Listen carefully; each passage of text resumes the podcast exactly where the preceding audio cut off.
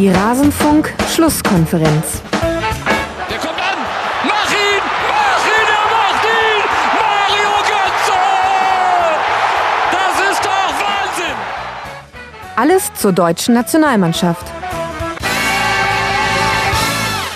Ach ja, O-Töne aus einer längst verlorenen Zeit, in der die Welt noch bunt war und nicht grau, in der die Welt noch nicht unterzugehen drohte, in der Deutschland noch eine Fußballnation war, auf die man stolz sein konnte. Aber nein, alles hat sich verändert mit diesem Auftakt in die WM 2018 und damit Ganz, ganz herzliche Grüße, liebe Rasenfunkhörerinnen und Hörer hier von Max Jakob Ost, euer Moderator. Ich nehme euch ganz fest in den Arm ist alles nicht so schlimm, auch wenn man mal verliert gegen Mexiko. Wir werden das gemeinsam durchstehen. Und warum ich da so optimistisch bin, das hat überhaupt nichts mit der deutschen Mannschaft zu tun. Im Gegenteil.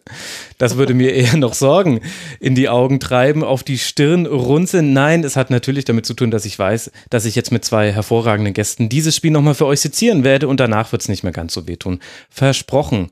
Und zum einen begrüße ich neben mir stehend Desiree Wolf, die Ed Tösirol auf Twitter. Man hört sie immer wieder auf mein Sportradio.de. Sie hat heute ihr Handicap quasi durch die Decke verbessert. Also, also Kellerdecke ist es dann, es geht ja nach unten. Vom Erdgeschoss in den Keller. Desiree, schön, dass du hier bei mir bist. Ja, also ich äh, muss äh, den Hörern unbedingt natürlich mitteilen, dass die Margaritas von Max Jakob Ost äußerst empfehlenswert sind ja. und auch mit einem fetten Hangover dann immer noch ein gutes Turnier die, wirklich Die wir aber gestern getrunken haben, das muss ja, man noch dazu sagen. Also auch wenn die Stimmung gerade so gut ist, das liegt nicht daran, dass wir heute getrunken hätten, die gab es gestern. Nein, nein, nein. Gestern gab es Margaritas, heute gab es schon ein gutes Golfturnier und ein nicht nicht ganz so zufriedenstellendes Fußballturnier, aber da sprechen wir ja gleich noch drüber. Da sprechen wir gleich drüber. Und es war ja Gott sei Dank nicht das ganze Turnier, sonst wäre ich ja hier schon wieder arbeitslos und könnte auch nicht noch weitere Folgen mit Sebastian Fiebrich aufnehmen, den ich ganz, ganz herzlich zugeschaltet von der Berliner Fanmeile begrüße. Er macht den herausragenden Podcast Textilvergehen zusammen mit einigen anderen und er twittert unter saumselig und ein bisschen saumselig war es ja heute auch im deutschen Spiel. Hallo Sebastian. Hallo, schöne Grüße aus Berlin-Pankow. Und äh, Du hast vorhin von der verlorenen Zeit gesprochen. Ich dachte schon, du meinst das Spiel jetzt. Na, ganz so schlimm war es ja nicht. Nein, ich äh, versuche das jetzt nicht zu überdramatisieren die, die Erde dreht sich weiter, auch wenn hier gerade in München-Giesing ein äh, stattliches Unwetter sich bereit macht aufzuziehen. Aber solange ich nicht Josua Kimmich als apokalyptischen Reiter am Himmel entlang reiten sehe, bin ich positiv gestimmt, dass wir auch diesen Abend noch überleben werden. Bevor wir loslegen mit der Spielanalyse, möchte ich gerne noch drei Dinge loswerden. Zum einen möchte ich euch darauf hinweisen, liebe Hörerinnen und Hörer, solltet ihr es noch nicht mitbekommen haben, es gibt einen täglichen WM-Podcast im Rasenfunk und zwar im Feed Kurzpass. Abonniert doch bitte den Rasenfunk Kurzpass, da reden wir jeden Tag über die Spiele, die es gab, immer so eine halbe Stunde lang. Das heißt, man sollte es noch ganz gut weggehört bekommen. Außerdem haben wir ein schickes neues Design, könnt ihr rausfinden auf rasenfunk.de und solltet ihr das in eurem Podcatcher noch nicht sehen, dann abonniert doch mal den Feed neu und zwar am besten nicht über den Podcatcher, sondern über rasenfunk.de slash abonnieren, denn manche Catcher cachen den Feed noch ganz schön lange. Und als allerletztes kommt das Allerwichtigste. Ich danke nämlich Maurice, Thorsten, Michi, Moritz und Maximilian Roth. Sie alle sind Rasenfunk-Supporter und damit ganz, ganz tief in meinem Herzen verankert. Denn der Rasenfunk Supporters Club ist das, was den Rasenfunk am Leben hält. Ihr könnt uns unterstützen, finanzieller Art. Ihr erfahrt alles dazu auf rasenfunk.de slash unterstützen. Aber jetzt müssen wir über dieses Spiel reden, das Sebastian einen nicht ganz so leicht zu antizipierenden Verlauf genommen hat. Ich weiß gar nicht, mit welchen Themen wir beginnen wollen. Sollen wir vielleicht mit der Ausstellung beginnen? Denn da gab es ja schon mal zwei größere Themen vor Anfang. Ja, würde ich jetzt erstmal machen, weil dann müssen wir noch nicht so über das Spiel reden. das hatte ich ein bisschen angepackt, ich merke das schon. Sebastian, es ist nur Fußball. Ja, ja. Ich meine, du mhm. kennst es nicht, als Union Berlin-Fan bist du so mhm. erfolgsverwöhnt, aber man verliert halt zwischendurch auch mal. Ich wollte es eigentlich nicht sagen, aber jetzt sage ich es. Das war so ein bisschen wie so ein Spiel von Union in dieser Saison. Und das meine ich nicht positiv. Okay, kein Wunder, dass es dich dann auch so anfasst, weil das ist ja, als würde man mit einem Schleifpapier über die Seele reiben, 34 Spieltage lang. Oh. Und dann kommt jetzt hier noch so ein Mexikaner und streut ein bisschen Salz rein. Mhm. Und lässt unser Mannschaftskapitän, unser Mannschaftskapitän war sogar im Stadion. Ist das so? Mhm, mit Familie. In welchem Block? Ähm, weiß nicht, wahrscheinlich äh, Nationalmannschaftsfamilienblock. Nein, nein, Deutsch, deutscher Block, das meinte ich. Das sollte ein Gag sein. Also gut, die Aufstellung vorher. Desiree, es wurde viel drüber diskutiert. Gestern gab es die Einsatzgarantie für Julian Draxler. Dann die große Diskussion, wird Ösil spielen oder nicht. Jetzt im Nachhinein wissen wir, auf dieser offensiven Planstelle ging es mit folgender Aufstellung ins Spiel, nämlich Julian Draxler auf links, Misot Özil in der Mitte, Thomas Müller auf rechts und Timo Werner vorne in der Sturmspitze. Was sind so deine Gedanken? Was hat sich Joachim Löw da wahrscheinlich mit gedacht? Naja, also den Timo Werner kann ich mir ganz gut erklären mit einfach dem Tempogedanken. Ähm, ich mhm. gehe von aus, dass äh, Löw gegen quirlige Mexikaner antizipierend, war ja dann auch so, äh, auf seine Schnelligkeit gesetzt hat, mehr als auf jetzt Gomez, der natürlich nicht schnell ist, dafür andere Qualitäten hat. Ähm, mit Özil und Draxler ja, also klar kann ich die Aufstellung verstehen, aber das ist noch nicht der Weisheit letzter Schluss aus meiner Sicht. Also ich war, war nicht ganz glücklich, aber da ist es jetzt vielleicht gemein, das den beiden anzulasten, weil die sind unter demselben Schleier irgendwie gestanden wie ganz weite Teile der Mannschaft, die mhm. einfach nicht so richtig gezogen haben und die das ganze Spiel eigentlich verpennt haben. Insofern ist das jetzt kein äh, kein, also das, was ich zu kritisieren habe, ist nicht wirklich eine, eine, Offensivkritik, die nur auf die beiden abgezielt ist, sondern es ist einfach, ähm, geht eigentlich an. Heute stecken wir alle in Beutel und hauen ordentlich drauf. Oh, oh. Wie Pädagogik in den frühen 50ern. Ich fand es mit dem Schleier schon so irgendwie empathisch, aber gut, dann nehmen wir den Beutel. Okay, Sebastian, äh, was hast du dir gedacht, als über diese Aufstellung diskutiert wurde und auch über die Frage, ob Özil überhaupt spielen würde oder nicht? Ich, ich fand, das war eigentlich nie so wirklich die Diskussion. Ich hätte nicht erwartet. Ich verstehe diese Diskussion überhaupt gar nicht, ehrlich nee. gesagt. Also Mesut Özil ist einfach eine der Besten auf dieser Position und ich weiß gar nicht, was man da jetzt in Frage stellen soll. Also fußballerisch jedenfalls nicht.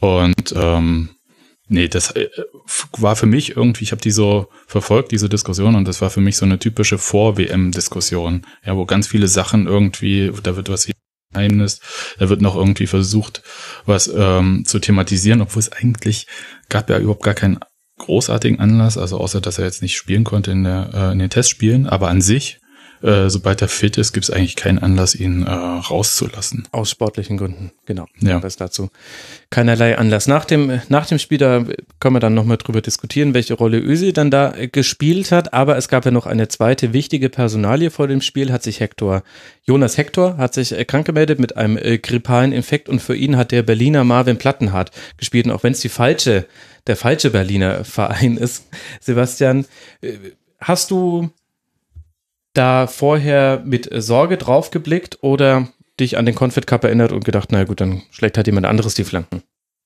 Also das kann der ja, Marvin Platten hat. Also nö, äh, also ist jetzt härter, okay, aber da habe ich ja, ist ja auch eine Etage drüber. Ähm, nö, äh, bin ich eigentlich völlig okay damit. Und Flanken kann er wirklich. Ich habe so ein bisschen überlegt, naja, vielleicht wird er vielleicht ein bisschen nervös sein, aber an sich hm, habe ich mir jetzt keine großen Gedanken gemacht, dass das nicht gut gehen könnte. Mhm. Da, dass er nicht so ins Spiel integriert wird, um mal darauf zu kommen, ja. das war dann so ein Punkt, an den habe ich erst, ehrlich gesagt nicht gedacht, weil ich dachte, ein paar Spiele hat er mit der Mannschaft schon gemacht. Ja, das, da können wir dann, finde ich, ins Spiel schon mal einsteigen, Desiree. Das war ja. wirklich auffällig, dass die rechte Seite Kimmich und Müller nicht, dass sie jetzt arg viel mehr zustande gebracht hätten, aber wie Best Friends quasi Hand in Hand jeden, jeden Angriff eingeleitet und auf links stand einsam und verlassen Marvin Plattenhardt. Er hat auch nicht so offensiv rausgeschoben wie die anderen beiden. Vielleicht war auch so eine asymmetrische äh, Grundeinstellung auch der Plan, aber er war schon, also hatte wenig Spiel mit dem Ball. Ja, ich glaube, das ist wirklich ganz profan irgendwie so eine Unsicherheit der Teamkollegen da ist, die sich vielleicht denken, na ja, wissen wir jetzt nicht, mach mal lieber über die Seite, die wir, die wir kennen oder wo die, wo die Abstimmung vielleicht irgendwie gewohnter ist. Ähm, ich finde, dass Plattenhardt das prinzipiell nicht schlecht angelegt hat und in seinem ersten WM-Spiel da jetzt wirklich äh, gut aufgetreten ist, aber er war tatsächlich, also er, er, wäre öfter mal da gestanden, wo es Sinn gemacht hätte, ihn anzuspielen. Ähm, und also er hat praktisch alles richtig gemacht, aber das Zuspiel kam dann nicht. So hatte hm. ich das empfunden. Hatte weniger Ballkontakte als der zur 60. Minute eingewechselte Marco Reus, nämlich nur 31. Also allzu viel zeigen durfte er da nicht. Dann sind wir ja schon auch so ein bisschen drin im Spiel, Sebastian. Die Anfangsphase war hektisch. Man hat auch durchaus offensive Mexikaner gesehen, aber das, wovor Joachim Löw vor dem Spiel eigentlich so gewarnt hat, nämlich dieses chaotische Anlaufen mit mehreren Spielern, das habe ich jetzt gar nicht so gesehen auf Seiten von Mexiko. Die standen eigentlich relativ sicher in ihrer Grundformation. Die waren halt nur grundsätzlich irgendwie etwas aggressiver in der Zweikampfführung. Ja, äh, die also Vogelwild würde ich das schon nennen, weil es irgendwie also so eine richtige Ordnung im Spiel und dass man erstmal so gemütlich ins Spiel reinkommt oder in das Turnier, ja, so wie man sich das vielleicht auch von deutscher Seite gewünscht hat. Das habe ich nicht gesehen. Das lag einfach daran, dass äh, die Mexikaner irgendwie aus meinem Gefühl heraus versucht haben, so schnell wie möglich, wenn sie im Ballbesitz waren, irgendwie da vors Tor zu kommen und irgendwie zu schießen. Das waren nicht immer, aus meiner Sicht nicht immer die besten Abschlüsse. Ähm, und manchem, aber das gab es eine Szene, wo dann, ähm, ich glaube, Boateng war es erste Minute schon oder so, den Ball so krass geblockt hat, kurz vor Neuer. Ja, zweite das, Minute. Mhm. Ja, also es ist, wo ich dachte, was ist ja hier eigentlich gerade los, Leute? Mhm. Ja, äh, das, äh, das geht doch nicht. Und äh, da gab es so einige Szenen. Ich fand die Mexikaner, wie gesagt, sehr lebendig. Ich fand sie aber jetzt nicht in dem Sinne, dass ich sage, die, die haben krass kontrolliert und überlegt das äh, abgezogen, sondern die haben immer geschossen, sobald es irgendwie möglich war und versucht irgendwie Konter zu spielen, aber halt auch nicht wirklich gut alles. Ja, also gut ausgespielt. Also das hätte er sonst viel höher ausfallen können. Mhm. Richtig. Und äh, ich, ich würde die deutsche Mannschaft jetzt nicht ganz so schlecht machen am Anfang, ähm, weil da hatte Mexiko auch durchaus Raum geboten, den auch ähm, Timo Werner und so äh, manchmal auch genutzt haben. Mhm. Das war dann später nicht mehr der Fall. Ja, richtig. Und man hatte auch den Eindruck, Desiree, Mexiko hatte einen klaren Plan und den hat man auch so ausgeführt und sehr erfolgreich ausgeführt. Ja, also ich habe äh, nach dem Spiel das Interview mit dem mexikanischen Trainer versucht zu erfassen, sage ich jetzt mal freundlich. Ähm, ich bin jetzt kein Spanisch-Experte. Aber der wirkte auch schon erstaunlich gefasst und ähm, also gar nicht so anarchisch, äh, vulkanisch, wie er immer so beschrieben wird. Und war natürlich äh, berechtigt stolz auf seine Mannschaften, hat aber eben auch gesagt, wir hatten einen Plan und wir haben ihn halt auch gut umgesetzt. War sehr, sehr begeistert von seinen Außen, besonders von Gallardo. Mhm. Und äh, hat natürlich die Konter erwähnt, die, die waren auch erwähnenswert, definitiv. Und er meinte eben, dass das halt dies, der, der Schlüssel in dem guten Umschaltspiel lag und auch eben Mannschaftsgeist, Solidarität, Entschlossenheit und dass er eben genau diese Eigenschaften dann auch in den nächsten Spielen von seiner Mannschaft sehen will. Insofern, ich glaube, dass Mexiko mehr Plan hatte, als erwartet wurde. Also es ist mhm. zu viel auf dieses Chaos abgestellt worden, was dann gar ja. nicht so wirklich äh, eingetroffen ist.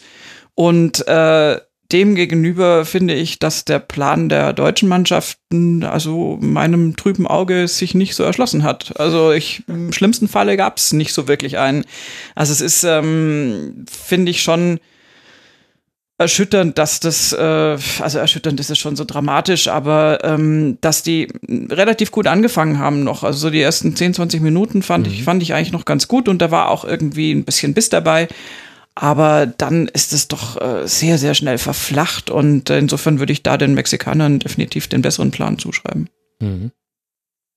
Ja, es gab eine Szene in der zehnten Minute, da kann ich mich noch gut dran erinnern, da hat Herrera einen offenen Schuss zentral vor dem Tor bekommen aus 20 Metern und die Sechser waren jeweils drei Meter von ihm entfernt. Und das war das mhm. erste Mal, wo ich mir dachte, also klar, diese Chance von Lozano gleich in der zweiten Minute, aber da dachte ich mir, Moment mal, hier stimmt fundamental etwas nicht, ja. wenn er in diesem gefährlichen Raum so viel Platz haben kann. Und das kam aus einem strukturierten Angriff. Das war nicht irgendwie broken up play, wie man es nennt. Also quasi, wenn ein Angriff ja. irgendwie kaputt geht und dann muss man mit einer Restverteidigung verteidigen. Ach, allein was man über Restverteidigung heute erzählen könnte. Unglaublich. Ah. Ich würde sagen, Sebastian, Desiree, lasst mal anfangen, dass wir dann den mexikanischen Plan erst dechiffrieren, so ein bisschen. Ich hatte den Eindruck, Sebastian, wichtiger Teil des Plans war schon mal die deutsche Doppelsechs und vor allem Toni Kroos auszuschalten. Und zwar mit einer relativ simplen Manndeckung, wenn ich das jetzt richtig erkannt habe. Deckt sich das mit deinen Beobachtungen? Ja, das ähm, total Mannorientierung.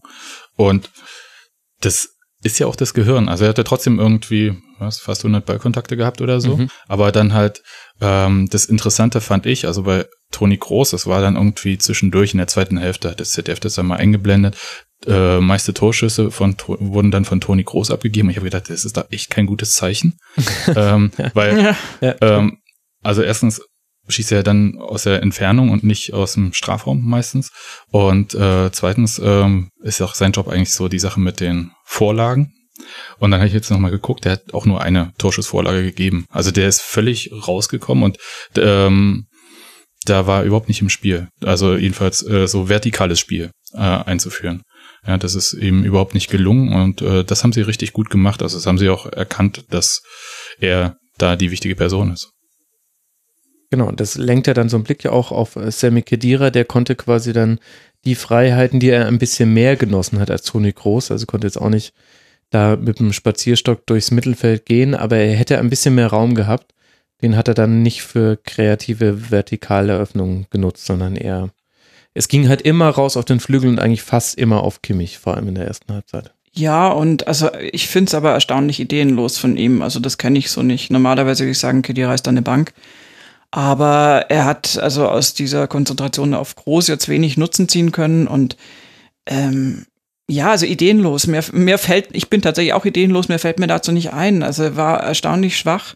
Überhaupt wirkte das Ganze alles so ein bisschen müde und, und bei Kedira, ja, also der hätte noch mehrere Gänge zuschalten müssen, meiner Ansicht nach. Konnte das nicht, weiß ich nicht. Hm. Keine Ahnung, woran es lag, aber also das war wirklich, also ähm, auf beiden Positionen dann halt, äh, naja, kein Totalausfall, das ist natürlich total übertrieben, aber also das, das sind wir natürlich eigentlich. Äh, es war dünner als gewohnt. Ja.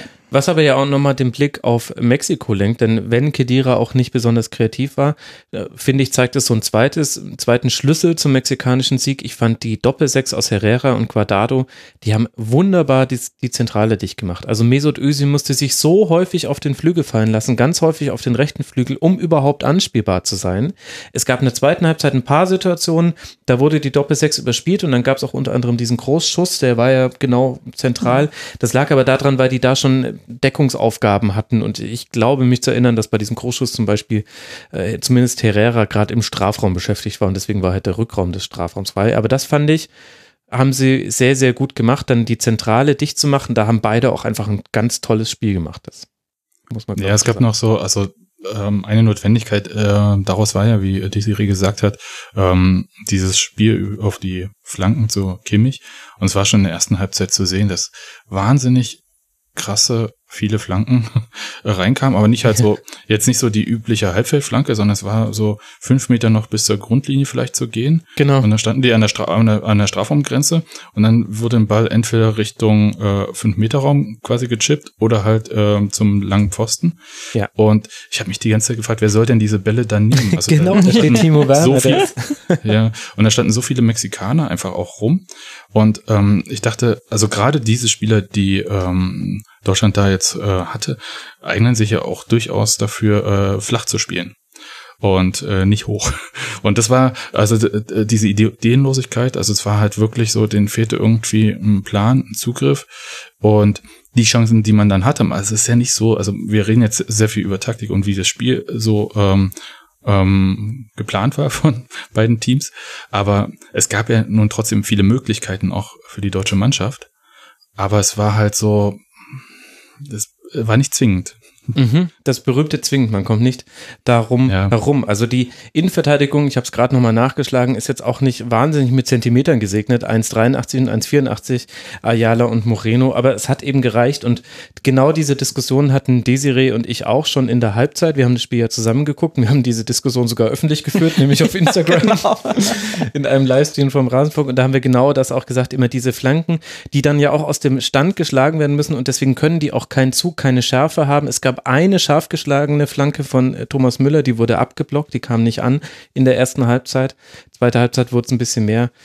Das war ein bisschen schwierig. Und dann fand ich so der, der, dritte Schlüssel zu dem, was Mexiko gut gemacht hat, bevor wir über so Dinge reden wie Einstellungen und so weiter. Das kommt noch oben drauf. Aber jetzt taktisch gesehen fand ich, war der dritte Schlüssel Desiree, dass sie sehr mutig mindestens ein Spieler, eigentlich die meiste Zeit zwei Spieler haben offensiv stehen lassen. Und die waren nämlich immer anspielbar in den Kontersituationen, die es gab. Genau. Und das war auch letztendlich das Rezept dafür, dass diese Konter auch so, ja, also ich meine, es waren viel mehr Konter, als sie letztendlich abgeschlossen haben, aber Ähm, Aber das lag ja eher daran, wie schlecht man es dann ausgespielt hat oder nicht ganz optimal in dem Sinne. Aber ich kann mich noch gut erinnern, wie häufig wir fast schon erschrocken sind, weil die Kamera zoomt auf und auf einmal gibt es wieder eine 2 gegen 1 Situation von Mexiko gegen Deutschland. Aber diese Konter waren halt auch der klare Plan und ähm, mhm. die wussten ganz genau, wie sie die spielen wollen, auch über die Außen und und insofern, ähm, aber mir ist halt völlig schleierhaft, wie man dann den ersten okay, den zweiten vielleicht auch noch, aber wie man nicht irgendwann mal dann irgendwie verstehen kann, ah, die machen das so, dann müssen wir was ändern und das ist der deutschen Mannschaft nicht gelungen, sich darauf einzustellen. Oder also äh, irgendwie so im Sinne von Katastrophenverhinderung, aber das 1 zu 0 hat es dann natürlich nicht verhindern können. Mhm. Ich würde da auch einhaken, also was mich hat das sehr verwundert, weil es war halt äh, vor diesem ersten Spiel jetzt schon klar, dass äh, Deutschland gerade bei so diesen Bällen, die dann halt so rausgeschlagen werden und hoch aufgerückten Verteidigern äh, verwundbar ist. Und ich dachte, okay, dann stellt doch jetzt bitte jemanden hin und ähm, rückt nicht weiter immer hoch auf. Ja, und es äh, war ganz komisch, weil es normalerweise ist es so bei Fehlern ja, die passieren und äh, man checkt es irgendwann und dann versucht man was dagegen zu machen. Und es sah so aus, als ob sie halt einfach weiter versucht haben, ihren Plan zu machen, aber nicht darauf zu reagieren, wie Mexiko da gespielt hat.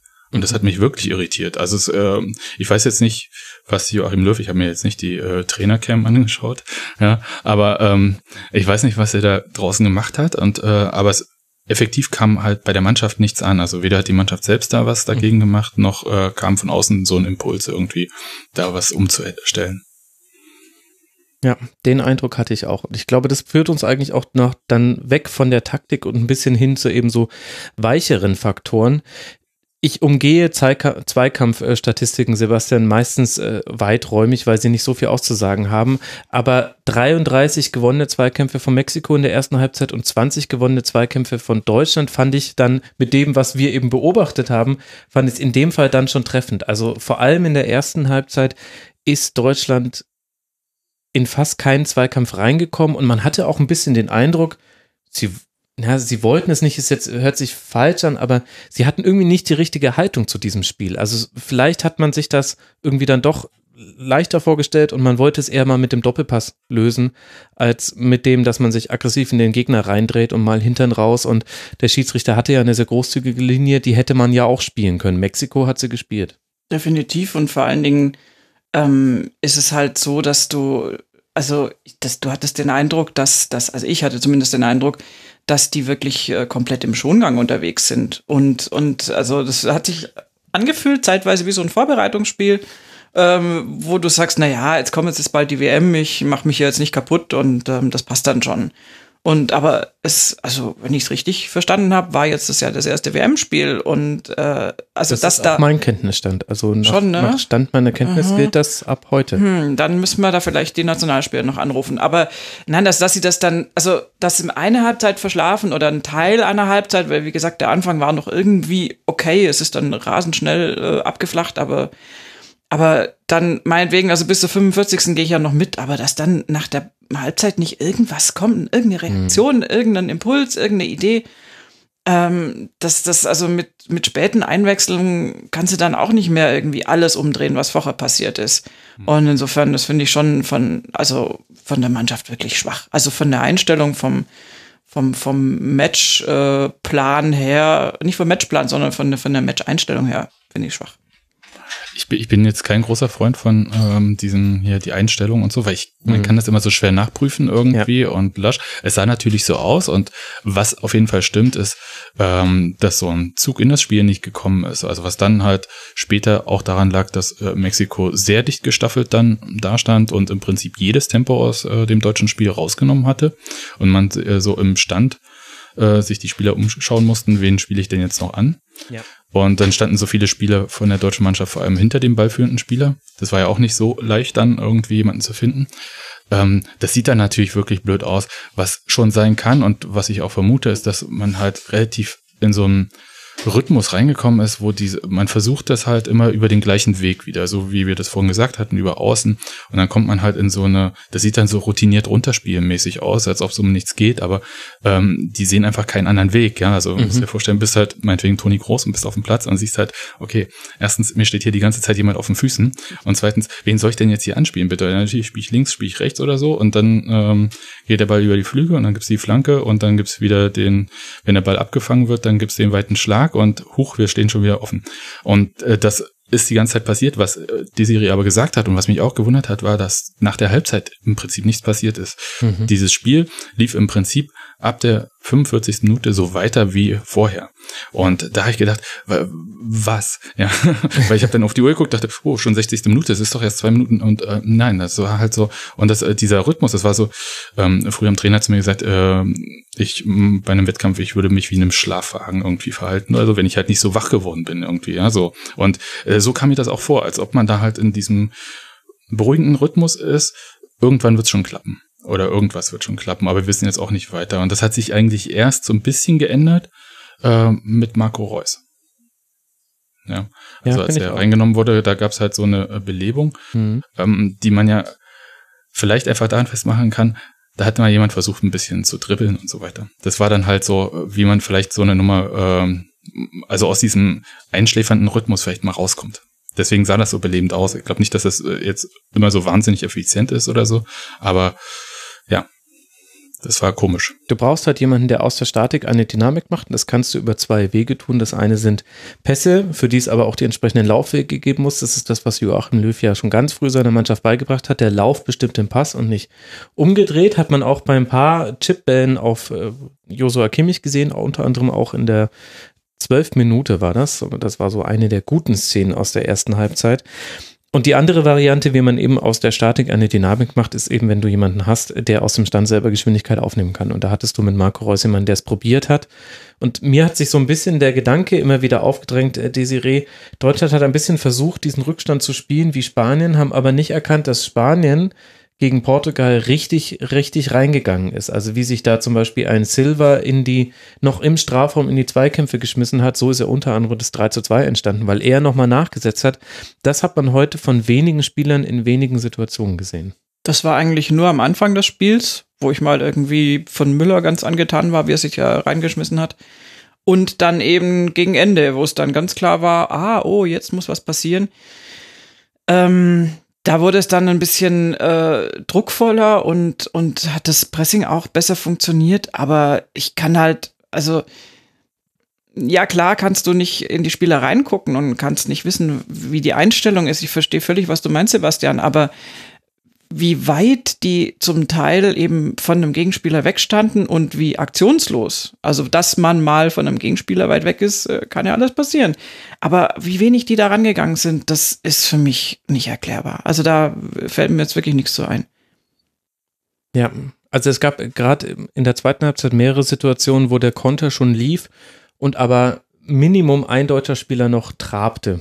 Wenn überhaupt, in, ja. In einer Situation war es besonders gut zu erkennen, weil es nämlich Toni Groß war, der trabte und dann in letztem Moment erst in den Sprint ging und dann aber zu spät in den Zweikampf kam und fast das Foul gespielt hätte. Und da wurde dann auch eine mexikanische Chance draus. Man hat es auch von Mesut Özil gesehen. Im Grunde war da jeder mal mit dabei. Und das bringt mich auch, finde ich, Sebastian, zum, zum zweiten Punkt, der mir persönlich wesentlich im deutschen Spiel gefehlt hat, nämlich Gegenpressing. Das hat man gefühlt dreimal gesehen und dreimal haben nur fünf Leute mitgemacht, von denen sechs, die sich daran vielleicht Minimum beteiligten sollten.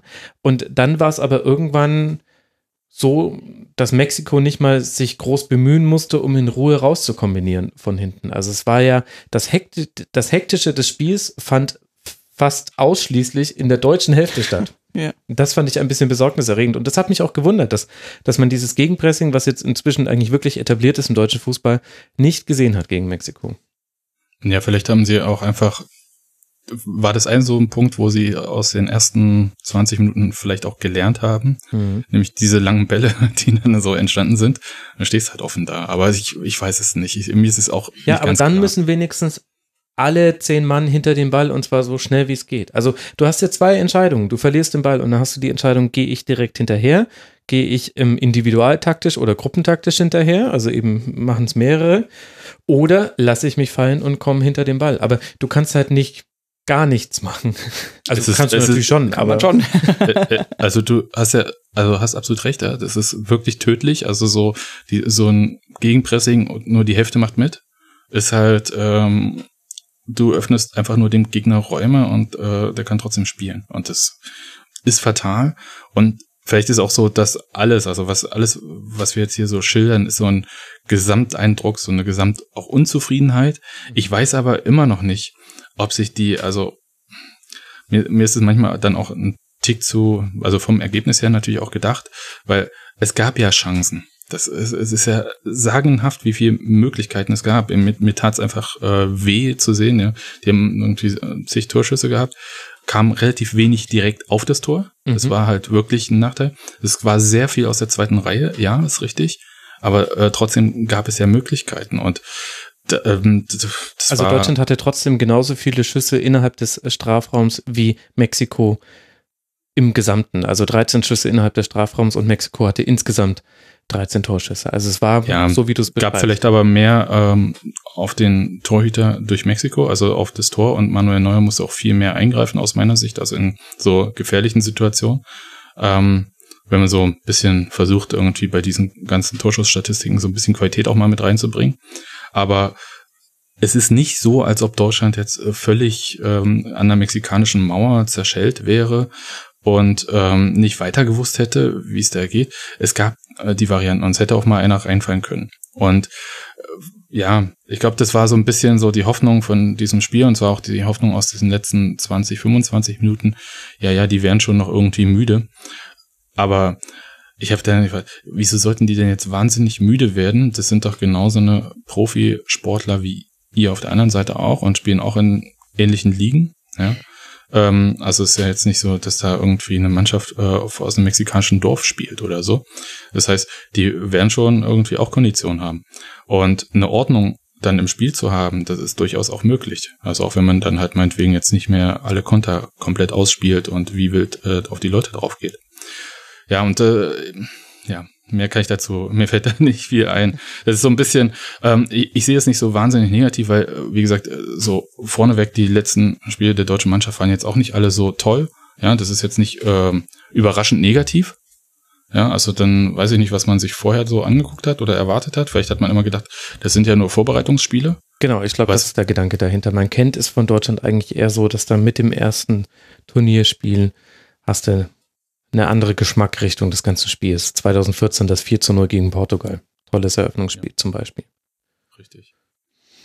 Aber gut, ich habe mal versucht, noch, während du gesprochen hast, die Torschussstatistik, die wirklich wenig aussagekräftig ist, weil da hatte Deutschland zwar 26 Abschlüsse, aber wir haben ja schon drüber gesprochen, die Qualität der Abschlüsse ist die entscheidende Frage. Da gibt es ja das Modell der Expected Goals.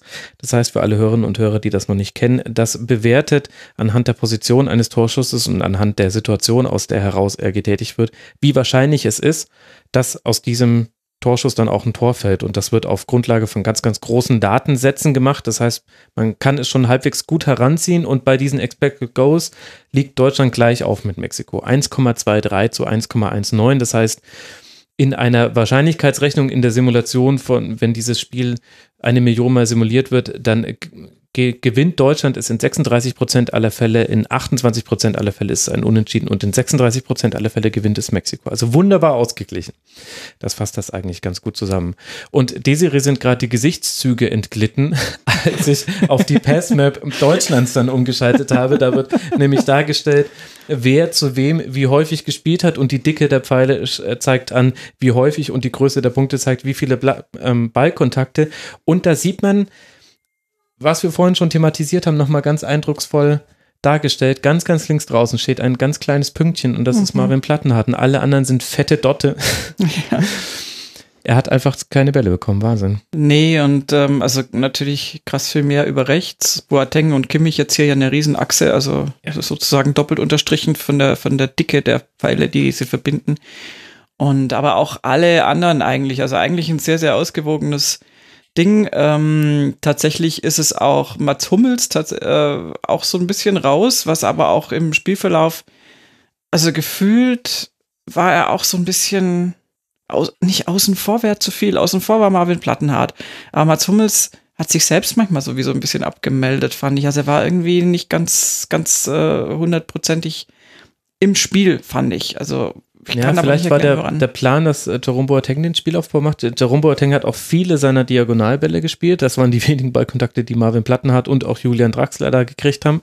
Die kamen in der ersten Halbzeit noch sehr gut. In der zweiten Halbzeit hat Mexiko das zugestellt. Da waren sie auch grundsätzlich ein bisschen tiefer positioniert. Naja, aber Hummels hat dann äh, in der Absicherung aber schon einige Male so ähm, leichte Unaufmerksamkeiten Klar, gehabt. das also, 0 zu 1 ist, ist ein übermotiviertes Rausrücken und deswegen ist dann der Platz frei. Deswegen, also da ist jetzt, war jetzt einfach nicht sein bestes Spiel, finde ich, also muss man so sehen. Und ähm, bei, bei Thomas Müller, der hat sich irgendwie stets furchtbar bemüht und ich, ich honoriere, dass er sich da immer reinwirft und alles, aber er war letztendlich auch glücklos und, und also ist so ein bisschen schade. Aber diese, also die, diese Statistik ist wirklich krass. Also der, der arme Marvin Plattenhardt, der wirkt wie so ein, wie so eine einsame Insel da links außen. Ja, äh, Thomas Müller würde ich vielleicht ein bisschen, weiß ich nicht, in Schutz nehmen.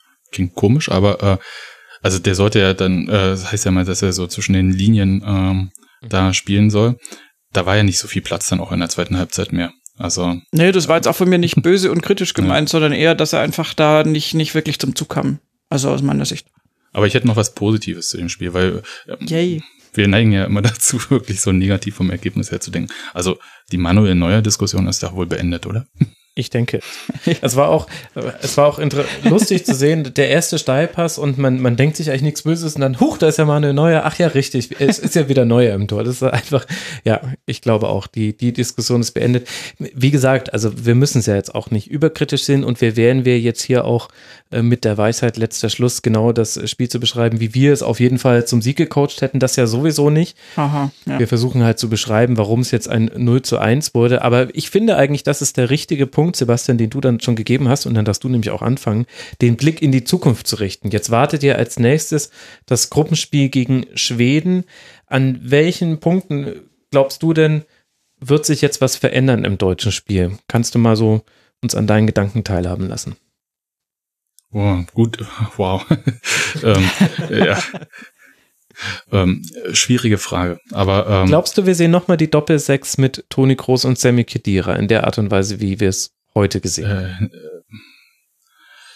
vielleicht, vielleicht, das ist schwierig. Also, also prinzipiell bin ich ja von denen eigentlich schon überzeugt. Also, aber ich glaube, eine alleinige Sechs hätte es dann vielleicht auch getan und äh, tut es dann vielleicht auch. Und, aber ich tue mich wahnsinnig schwer. Also ich äh, gegen Schweden, das wird für mich so ein sehr komisches Spiel, aber da werden sie halt auch äh, Stichwort Einstellung mit den Messer zwischen den Zähnen da spielen müssen. Hm. Und äh, Südkorea selbst äh, schätze ich als äh, so schwach ein, dass ich davon ausgehe, dass es klappt. Und vielleicht ähm, besinnt man sich auch darauf, dass man noch mehr als nur die rechte Seite hat. Mhm. Und ähm, dass man ein bisschen variabler auch spielen kann und dass man nicht dem Gegner stark machen muss, indem man alle Räume aufmacht. Äh, das wäre es vielleicht. Also von Draxler selber zum Beispiel, ähm, der wird ja auch wahnsinnig kritisiert. Also es gibt ja Gibt es irgendjemand im defensiven oder zentralen Mittelfeld von Deutschland, der nicht immer kritisiert wird, obwohl sie eigentlich ansonsten Top-Leistungen bringen? Ja, das, also, das wirklich, mir, mir tut das tatsächlich weh. Also, das ist ja aus meiner Sicht ein Mannschaftsteil, wo Deutschland eher wenig Probleme hat mit Mesut Özil und ähm, Toni Groß oder ähm, selbst Draxler, der kommt halt auch eigentlich, der kann eine Dynamik da reinbringen und der hat auch Torabschlüsse. Ja, das will man doch auch haben, vor allem wenn man nur mit einer Spitze dann da spielt und mhm. die dann halt Timo Werner ist. Also das, ähm, man braucht halt diese Torgefahr aus Mittelfeld und die verkörpert er ja durchaus auch. Also das ist jetzt mir, ich möchte nicht und ich weiß jetzt schon, wenn ich nachher irgendwie mir Texte durchlese zu diesem Spiel, dass das alles wahnsinnig negativ dann auch äh, rüberkommt und alles in Frage gestellt wird. Ich glaube, das ist ähm, nicht richtig. Nee. Ja, sondern man äh, sollte einfach mal zusehen, dass man ähm, mehr Dynamik reinbringt. Ich kann mir schon vorstellen, dass Marco Reus vielleicht auch von Beginn an spielt. Mhm. Ähm, das äh, schon und äh, dass dann vielleicht auch ähm, Draxler dafür weichen muss oder so. Oder Kedira halt, je nachdem, wen man da opfer opfern möchte, ja. Aber ähm, an sich glaube ich nicht, dass äh, Joachim Löw da wahnsinnig viel in diesem Spiel ändern wird. Ja. Die werden vielleicht jetzt doch mal zu einer russischen Apotheke gehen, wo es ein paar mehr Medi zugelassene Medikamente gibt als in Deutschland. Und ähm, vielleicht noch was holen, was Jonas Hector gesund macht und dann ist gut. Oh ja, Sebastian, da streut aber jemand die Saat für schicke Verschwörungstheorien. Na, ach so, nee, nee, nee, du kannst da wirklich mehr kaufen als hier. Also ja, ja, aber du meinst jetzt nur Grippemittel und nicht. Ja, ja, natürlich, um Gottes Willen. Äh, nee, nee. Das, und äh, die haben immer auch rund um die Uhr offen, die Apotheken dort ist toll. Also ich gebe davon abgesehen, äh, dass ich jetzt wieder was über Russland gelernt ja. habe. Das ist einfach toll. Das ist äh, wirklich das Gute an dieser Weltmeisterschaft in Russland. Ich gebe Sebastian recht, diese Rede, dass wir jetzt nicht alles äh, schlecht reden müssen, soll auch nicht so sein. Und ich würde ihm auch recht geben, wenn, wenn er ja zwischen den Zeilen sagt, die Offensive ist da nicht das Problem. Das hat man ja auch in vielen Situationen gesehen. Also ich fand auch gerade in der letzten Phase, es war so Ende des Spiels, die einzige Druckphase der deutschen Mannschaft, da hatten sie auch noch verschiedene Lösungen in den Strafraum zu kommen. Und dieser eine Steckpass von Müller, wenn der ankommt, dann wäre der Brand gefährlich ja. gewesen. Julian Brandt selber, ganz gutes Stichwort, hat auch nochmal ganz gut, nicht nur mit seinem Außenpfostenschuss, sondern insgesamt hatte der nochmal ein bisschen eine Wucht einfach, ähm, die man vorher so nicht hatte. Aber mir persönlich macht die defensive Abstimmung schon ein bisschen Sorgen. Also so offen für Konter zu sein, so ungefährlich auch bei Standardsituationen. Sie haben ja jeden Standard bis auf einen haben sie, also eine Ecke haben ja. sie kurz ausgeführt. Ja. Es waren bei keinem Standard mehr als drei, doch bei dem ganz am Schluss. Aber ansonsten waren nie mehr als vier Feldspieler im mexikanischen Strafraum. Meistens waren es sogar nur drei. Das heißt, ja. irgendwas müssen sie da gesehen haben in der Spielvorbereitung, wo sie gesagt haben, wir wollen das vermeiden, da irgendwie offen zu stehen gegen den Konter. Keine Ahnung. Ja. Aber das finde ich ist eine Sache, da muss schon drüber geredet werden. Wie will man sich defensiv absichern? Denn Schweden, auch wenn immer so getan wird, als ob Mexiko die Übermannschaft in dieser Gruppe gewesen wäre unter den deutschen Gruppengegnern, ich finde, Schweden spielt einen wunderbaren Fußball, die, und zwar einen sehr defensiv stabilen Fußball, ja. haben nicht, nicht zu Unrecht Italien in den Playoffs aus der Weltmeisterschaft genommen. Also das ist jetzt auch alles andere als ein Selbstläufer. Also ich glaube, aber das ist natürlich jetzt auch immer vom Matchplan fürs nächste Match dann abhängig, aber Kimmich war für mich so ein bisschen problematisch, weil der halt schon wirklich äh, dann doch äh, quasi als Rechtsaußen mehr oder weniger gespielt hat, gefühlt. Und ähm, ja, die Absicherung gefehlt. Ja, also da ist halt dann wirklich dann eine Lücke und äh, das hat Mexiko auch ganz prima ausgenutzt. Das haben ja, Chucky Lozano. Ich also, mag ihn so sehr. Ist einfach ein guter Spieler. Also das ist so ein bisschen eine Frage, wo, wie definierst du einfach die Rolle von Joshua Kimmich? Und ähm, dann ist natürlich auch eben interessant, was die Grippe von Jonas Hector macht. Ich nehme fast mal an, dass, wann ist es? Samstag herkommen. Ja, da, also, da wird er wieder da sein. Äh, was er dann auf der linken Seite macht, da gehe ich eigentlich normalerweise von aus, dass er zum Einsatz kommt. Ähm, ich weiß nicht, ob es nicht trotzdem sinnvoll wäre, auf der Doppelsechs etwa, etwas zu verändern oder einfach ähm, und sei es nur ein Impuls oder auch ein Nadelstich zu setzen, für noch sind wir in der Phase, von, wo wir definitiv von einem kommenden Spiel, also von einem dritten Spiel noch reden können. ähm, das kann sich ja noch ändern, aber ähm, ich, ich, also Groß hat es halt wirklich schwer gehabt. Wir hatten ja schon darüber gesprochen, dass er zugestellt war ohne Ende und alles. Ähm, aber trotzdem hatte ich von ihm, und ich will ihn jetzt wirklich nicht bashen und ich mag ihn und ich halte ihn normalerweise für unverzichtbar fürs deutsche Spiel, aber ich, das ist jetzt vielleicht auch irgendwie übergriffig, das überhaupt zu äußern, aber ich glaube, er ist der satteste von den allen. Der hat einfach alles. Der hat alle Titel, die er braucht und, und ähm, ist dann vielleicht in so einem äh, äh, ähm, Seine Komfortzone ist etwas größer als die von manch anderem Spieler. Dankeschön, ja.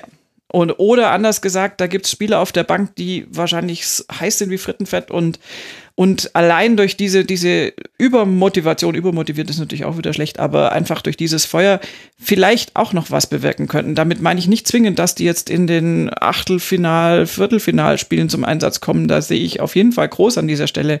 Aber es wäre halt die Frage, was passiert, wenn du da mal rumexperimentierst. Ich glaube aber, aber nicht, dass Löw das machen Löw wird. der richtige Trainer nein, für? Was denkst du, Sebastian? Glaube ich nicht. Auf keinen Fall. Wird. Auf keinen Fall wird das passieren. Also äh, im Zweifelsfall geht das jetzt gegen Schweden äh, dann in die Hose und dann ist halt auch vorbei. Ja, also das, äh, da gibt's ja gar keinen Raum mehr für Experimente. Also im Prinzip ist das ja jetzt schon wie ähm, Ausscheidungsspiele für ja, die genau. deutsche Mannschaft. Ja, klar, also das, ähm, nein, das, das kann ich mir nicht vorstellen und auch, also ähm, ich wüsste auch nicht, welcher Trainer bei dieser WM äh, Toni Kroos auf die Bank setzen würde. Schwierig mir vorzustellen. Ähm, ja. Und ich glaube auch, dass mit dem Satt ist halt, bei Toni Kroos sieht das halt immer äh, so ein bisschen ähm, Körpersprache, ja. Das wird immer bei ihm mhm. kritisiert, wie beim Mesut Özil. Ja. Aber äh, das ist die ordnende Hand eigentlich. Ja, natürlich. Und äh, das, ist, das nimmst du nicht einfach raus. Also wenn du noch mehr Chaos haben möchtest, vielleicht. Ich, mich würde ja mal interessieren, ähm, sind Hummels und Boateng als äh, Innenverteidiger du eigentlich so gesetzt, wie das irgendwie immer aussieht? Oder äh, ist da nicht auch die Variante zum Beispiel ähm, Hummels um, rauszunehmen und Süle. Name XY, Süle, Süle, Süle äh, reinzusetzen? Also hm ich glaube, nach all dem, was man von Joachim Löw bisher gesehen hat, mhm. dass wir nicht so viele Veränderungen sehen werden im deutschen Spiel. Und da gehört auch mit dazu, dass Hummels und Boateng die Innenverteidiger sind. Man kann aber festhalten, es hat hinten und vorne mit der Abstimmung nicht gepasst. Es gab auch zwei Konter, das habe ich mir notiert, bei denen jeweils äh, einer von beiden relativ einfach das Abseits aufgehoben hat. Da hast du gesehen, da hat das Timing überhaupt nicht gepasst, was sich eigentlich paradox anhört, weil sie beim selben Verein spielen. Aber dann gucken wir an, wie viele Spiele haben sie zusammen gemacht. Aha, gar nicht so viele in der letzten Saison. Die, die, die Abstände waren teilweise zu groß, auch wenn sie innerhalb des Strafraums war. Also wir hatten ja jetzt bestimmt vier, fünf, sechs Situationen, in denen ein Mexikaner entweder von der rechten Seite oder von der linken Seite in den Strafraum eingezogen ist. Und dann gibt es eigentlich eine Aufgabenverteilung, wenn dann eben der, da muss meistens ein Innenverteidiger helfen, weil ja der Außenverteidiger gerade überspielt wird. Und dann muss, geht normalerweise der Innenverteidiger drauf und der zweite Innenverteidiger hat dann noch eine Aufgabe, also er muss, hat dann meistens eine schwierige Aufgabe, denn meistens hat er auch noch einen Gegenspieler aber äh, da, da müssen einfach bestimmte Abläufe passen, dass man das wegverteidigt bekommt. Und das, was ich vorhin kurz angerissen habe mit Restverteidigung, so nennt man es, wenn man nicht mit seiner normalen Mannschaftsteil hinten in der Abwehr verteidigt, sondern eben zum Beispiel in einer Kontersituation ein 3 gegen 3 oder ein 2 gegen 3. Das kann man bewusst verteidigen. Und dass Mexiko seine Konter nicht ausgespielt hat, lag nicht daran, dass Deutschland gut verteidigt hätte, sondern es war jedes Mal nicht völlig schlecht, aber es gab bei jedem dieser Konter die Möglichkeit, den mit dem Tor abzuschließen. Es lag ja. immer an einzelnen, an einzelnen Details, dass das auf Seiten Mexikos nicht geklappt hat. Und da, da ist irgendwie Arbeit zu tun und man weiß nicht so ganz, ob ein Turnier der richtige Ort ist, an, wo man an so etwas noch arbeiten kann. Vielleicht ist es aber auch nur etwas, was, was mit, mit drei Gedanken, anderen Gedanken vorm Spiel, die sie haben, vielleicht auch schon getan ist. Also da fehlt mir auch zu wenig Erfahrung aus dem Profifußball. Ich habe null, null Länderspiele, falls jemand es googeln so? möchte. Ja, das wissen viele gar nicht. Wissen viele gar nicht, obwohl ich G-Netzer bei Twitter heißt. Das ist ja Aber das du machst die besten Margaritas. Vielleicht sollten die deine Margaritas mal trinken am Freitagabend, dann läuft es auch bei der oh, das deutschen Nationalmannschaft. Ein bisschen, das, äh, das ist aber jetzt ein bisschen Doppelpass-Argument. Die sollen mal einmal zusammen saufen gehen und dann geht das schon wieder. Nein, das war aus persönlichen Gründen. ja. Ich habe es ja wirklich getestet. ja, danke. Ach ja.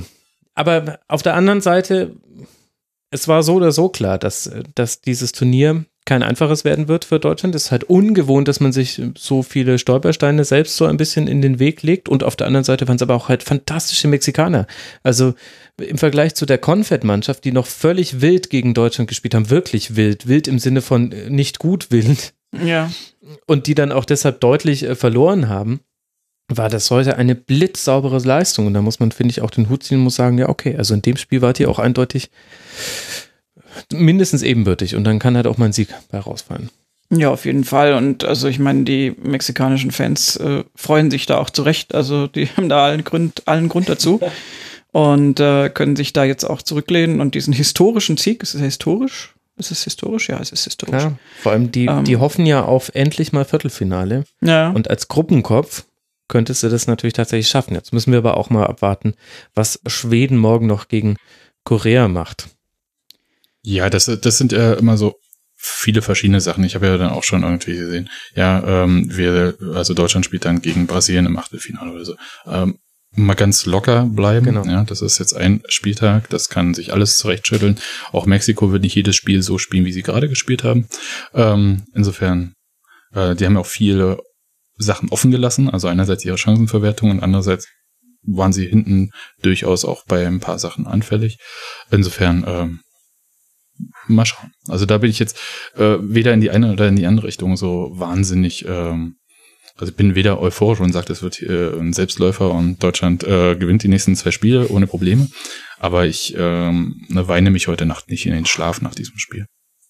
Das ist äh, gut zu hören, Sebastian, sonst hätten wir nämlich jetzt noch einen Zug oder ein Auto nach Berlin organisieren müssen, um, um dir, dir da seelischen Beistand zu leisten. Und du hast dich auch nicht so sehr aufgeregt, wie du es im Vorgespräch angekündigt hast. Ich weiß gar nicht, woran das jetzt liegt. Ja, haben ich wir ihn eingelullt. Ganz gut im Griff. Ja, genau, so, so, wie die deutsche Mannschaft. Nee, nee, wir sind quasi der Iran. Der Iran hat das ja sehr gut gemacht, wow. seinen Gegner einzulullen. Also, aber äh, vielleicht nur, nur, nur ganz kurz. Dieses Spiel war auf jeden Fall eins, es war sehr unterhaltsam. Ja, und das kann ja. man ja jetzt nicht von jedem Spiel bei dieser mhm. WM äh, behaupten. Auch wenn ich vielleicht äh, das langweilige 1-0 mit einem Freistoß von Toni Groß äh, genommen hätte. Wäre jetzt auch kein Problem gewesen. Aber Okay, aber es war unterhaltsam und das wirklich bisher fand ich, das traf das nur auf sehr, sehr wenige Spiele zu. Es war alles sehr zäh immer. Und das irgendwie tut es vielleicht auch einfach einem selbst auch mal gut, ohne dass wir jetzt da emotional wahnsinnig involviert werden, aber mal einfach auf der anderen Seite zu stehen. Auch mal auf der anderen Seite von Häme, das finde ich auch gar nicht so schlecht. Ich habe schon wieder, als ich zum Beispiel die WM-Vorschau gepostet habe, gab es äh, dann auch gleich Kommentare, oh, du hast aber Italien und Niederlande vergessen. Oh, ho, ho, ho, ho. Mhm. Da dachte ich mir so, ja, okay, ich kann es irgendwie schon verstehen, weil äh, wenn einem das ganz, ganz wichtig ist, dann freut einen, dass das ein zukünftiger Kon Konkurrent draußen ist, aber ich finde, irgendwann muss es gut sein. Und jetzt ist es mal so, jetzt freut sich, glaube ich, gerade die ganze Welt. Ich glaube, das werden ganz große Schlagzeilen. Es wird jetzt ganz viele, also vielleicht läuft gerade schon ARD Brennpunkt, ich möchte es nicht völlig ausschließen. ähm, äh, die, die nächsten Pressekonferenzen und so weiter werden ein bisschen anstrengender und wir alle werden mit Argusaugen gucken, wie reagiert jetzt die Mannschaft, aber irgendwie ist es doch auch okay. Das ist, so ist Sport, da verliert man auch mal und dann. Ja, und fürs Protokoll, also entschuldige, da, da kann es ja mal so eine Sekunde der Schadenfreude geben, aber äh, ich finde das jetzt nicht besonders positiv, wenn Italien und Holland bei der WM nicht dabei sind. Also das sind einfach Top-Mannschaften und da würde ich es dann eher von einem sportlichen Standpunkt aussehen. Ähm, Im Zweifelsfall wollen wir uns mit denen messen und nicht äh, dann sich ins Fäustchen lachen, ha, die haben die Quali nicht geschafft. Und irgendwann passiert es uns dann auch mal. Also insofern. Genau. Oder auch mal Vorrunden aus. Soll alles schon passiert sein, bloß halt Deutschland ist es schon sehr, sehr, sehr lange mhm. bis noch nie passiert. Das weiß ich jetzt gar nicht. Nee, in der Vorrunde. Vorrunden aus war noch nie. Das war es noch nie. Ich hab, war mir gerade nicht sicher, was äh, Cordoba war, aber das war ja schon K.O.-Runde. Ansonsten hatten wir nur Schanden. Schande, Schande, Schande. Shame, shame, shame. Ich würde sagen, eigentlich sind wir ja auf einer halbwegs positiven Note rausgekommen. Ich finde, wir binden ein Schleifchen um dieses Spiel. Oder Sebastian, hast du noch einen Punkt, den du unbedingt noch loswerden möchtest? Ach, eigentlich nicht wirklich. Ich würde gern irgendwie sehen, dass sie im Training irgendwas äh, ändern oder dass man erkennt, woran sie arbeiten. Aber da die Journalisten ja immer nur beim Aufwärmen dabei sein dürfen ähm, und selbst bei den wegen der Sicherheitsbestimmung selbst das manchmal nicht ganz schaffen, ähm, werden wir es ja nie mitkriegen. Ja, und das finde ich irgendwie so schade. Also das Einzige, was wir von der deutschen Mannschaft im Prinzip so richtig sehen, sind halt irgendwie Pressekonferenzen, langweilig, und äh, die Spiele. Also das ist so wirklich wie so eine Blackbox und äh, das wird jetzt äh, dieser Berichterstattung die nächsten sechs Tage nicht gut tun, weil wir alle halt versuchen zu deuten, was da ungefähr passiert und in irgendwelche Sätze was hineingeheimnissen, anstatt mal zu sehen, woran arbeiten die jetzt eigentlich. Das ist schade. Ja, also prinzipiell jetzt mal gesagt. Mhm. Den Gedanken hatte ich auch neulich, dass es wirklich inzwischen so ist, dass du die interessanten Dinge über Turniere erst Jahre später erfährst und dafür muss dann mindestens einer seine Profikarriere beendet haben und der fängt dann an zu plaudern. Und genau. auch bei der EM 2012 war das zum Beispiel der Fall, dass du doch war die 2012er genau, ähm, da hatte man schon so den Eindruck, ach, irgendwie die Bayern-Spieler und die Dortmund-Spieler, ob das wirklich so Hand in Hand geht an jeder Stelle, die haben sich da dieses DFB-Pokalfinale damals äh, geliefert, wo es ja auch ordentlich hitzig hin und her ging. Aber du konntest es nie an, an nichts belegen. Es gab Gerüchte, aber es gab kein einziges Zitat in diese Richtung. Und dann auf einmal zwei, drei Jahre später, auf einmal gab es dann die Äußerung, die, wo dann auch vom DFB-Seiten selber gesagt wurde, ja, damals hatten wir ja noch das Problem, dass sich nicht alle ganz grün waren und und so wird es halt wahrscheinlich bei dieser WM auch sein, wenn es denn so einfache Gründe sind oder vielleicht stehen die ja selber so ein bisschen vor Fragezeichen. Aber ich finde, das ist schon ein interessanter Punkt vom Sebastian. Man kriegt wirklich sehr, sehr wenig Sportliches von der Mannschaft mit. Deswegen wird jedes PK-Zitat so lange ausgedrückt, bis auch noch der letzte mögliche darin enthaltene Sinn in einen Artikel geflossen ist. Und das macht es dann auch ein bisschen monoton, finde ich. Ja, und nicht besser vor allem. Ja, aber da können dann halt auch die Journalisten in dem Fall nichts machen. Ich muss sagen, ich habe bisher auch wieder fast alle Pressekonferenzen gesehen. Es gab Jahre, da wurden wirklich Fragen gestellt, wo du gedacht hast, meine Güte, also okay, man kann diese Frage stellen, aber wenn ich die Möglichkeit habe, eine Frage zu stellen, ich hätte jetzt ein paar andere gehabt und dieses Jahr finde ich die Pressekonferenzen wesentlich gehaltvoller als in den letzten Jahren. Und trotzdem ist es so, dass nur dieselben drei Zitate danach logischerweise in Artikeln landen, weil es halt das einzige Pointierte war, mit dem man das einzige Fleisch, was am Knochen dran war. Ja. Ach ja. Entschuldigung für den jetzt doch vielleicht nicht so positiven Abschluss. Alles gut, Sebastian. Wir haben uns ein Bier aufgemacht. Genau.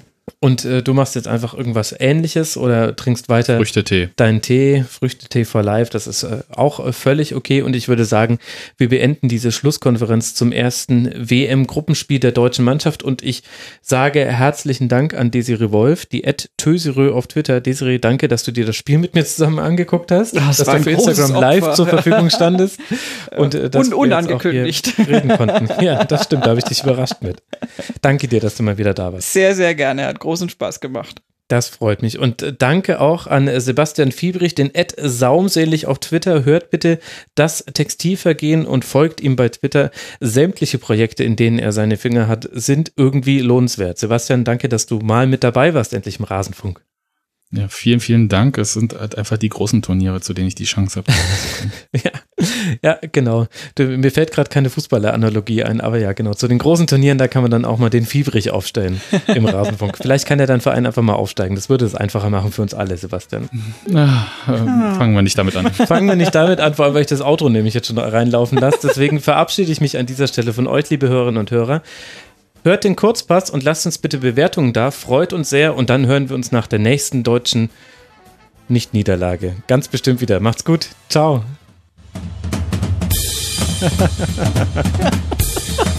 Das war die Rasenfunk-Schlusskonferenz.